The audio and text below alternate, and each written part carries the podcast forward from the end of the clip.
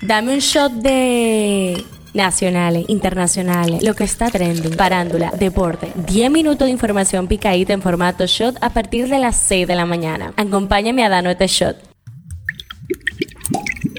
Buenos días, feliz viernes 30 de junio, fin de y quincena, la alegría de muchos. Soy Gabriela de la y esto es el Shot Diario. Arrancamos con el tema que está caliente aquí. Los abogados de Elizabeth Silverio interpusieron una acción de habeas corpus a favor de la acusada de estafa y de hacerse pasar por neurocirujana a fin de que ésta sea puesta en libertad. Cándido Simón, Rafael Elena y Manuel Escoto, representantes de la imputada, insisten en que la decisión de la jueza Fátima Veloz viola el Código de Procedimiento Penal. El tema que está caliente allá. El Tribunal Supremo de Estados Unidos falló este jueves en contra de la discriminación positiva en las universidades al encontrar que Harvard y la Universidad de Carolina del Norte violaron la Constitución al utilizar la raza como un factor en el proceso de admisiones. Esto es lo que está trending. Edesur Dominicana anunció la implementación de un nuevo sistema tecnológico que permitirá medir en tiempo real la sobrecarga en las líneas a fin de minimizar las averías y focalizar aún más los mantenimientos programados. Los equipos utilizarán drones con cámaras termográficas, las cuales recolectarán informaciones y las enviarán al centro de operaciones de la red. Circula un video en las redes sociales que muestra el momento en el que la legendaria cantante Fefita la Grande sufre una caída en un aeropuerto local. Se desconoce dónde ocurrió el hecho. En el video se ve al artista saludando a los presentes cuando inesperadamente tropieza con su maleta y cae al suelo. Varias personas acuden en su auxilio. Al parecer, no sufrió daño. La pierna de una mujer tuvo que ser amputada en un aeropuerto tailandés después de quedar atrapada en una escalera eléctrica el pasado jueves. La pasajera tailandesa de 57 años debía abordar un vuelo matutino desde el aeropuerto Dong Myong de Bangkok a la provincia sureña de Nakhon. El juez de instrucción de Monteplata aplazó para el próximo 5 de julio la revisión obligatoria de la medida de coerción a Wilkin García Peguero, mejor conocido como Mantequilla, acusado de esta a decenas de personas en Sabana Grande de Boyá. Impuso seis meses de prisión preventiva como medida de coerción para ser cumplida en el centro penitenciario de Najayo Hombres. Acudió este jueves a los tribunales en busca de que sea variada la medida por una menos gravosa. Los eventos de República Dominicana. El musical Mariposas de Acero, que rinde tributo a las heroínas Patria Minerva y María Teresa Mirabal, regresa desde este jueves al Teatro Nacional Eduardo Brito. Luego de recibir el reconocimiento de la crítica y el público durante su estreno en octubre del año pasado, la dramaturgia de Wadis Jaques y Pablo García agotará desde este jueves y hasta el domingo tres presentaciones en la sala Carlos Piantini. Hablando un poco de salud. Hombres que han sufrido COVID-19 sufren disminución en calidad de semen a largo plazo, según un estudio. Esta evidencia que después de al menos 100 días de haber dado negativo en la prueba de COVID-19 en varones, no hay mejoría en el número y movilidad de los espermatozoides,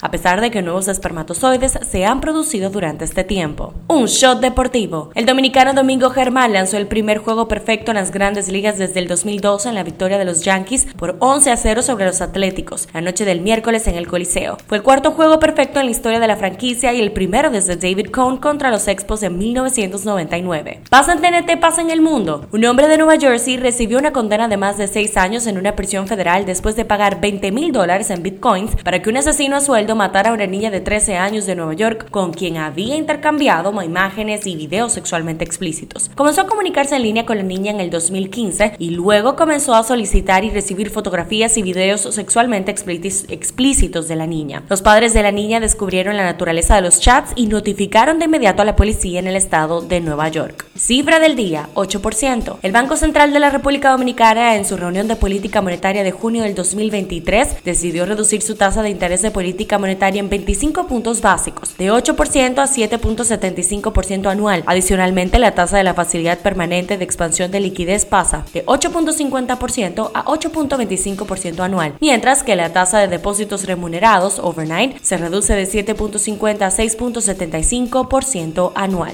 Este shot llega a ustedes gracias a Harina Mazorca. Esto ha sido todo por el día de hoy. Recuerden seguirnos en nuestras redes arroba Media para más actualizaciones durante el día. Nos vemos cuando nos escuchemos. Que tengan lindo fin de semana.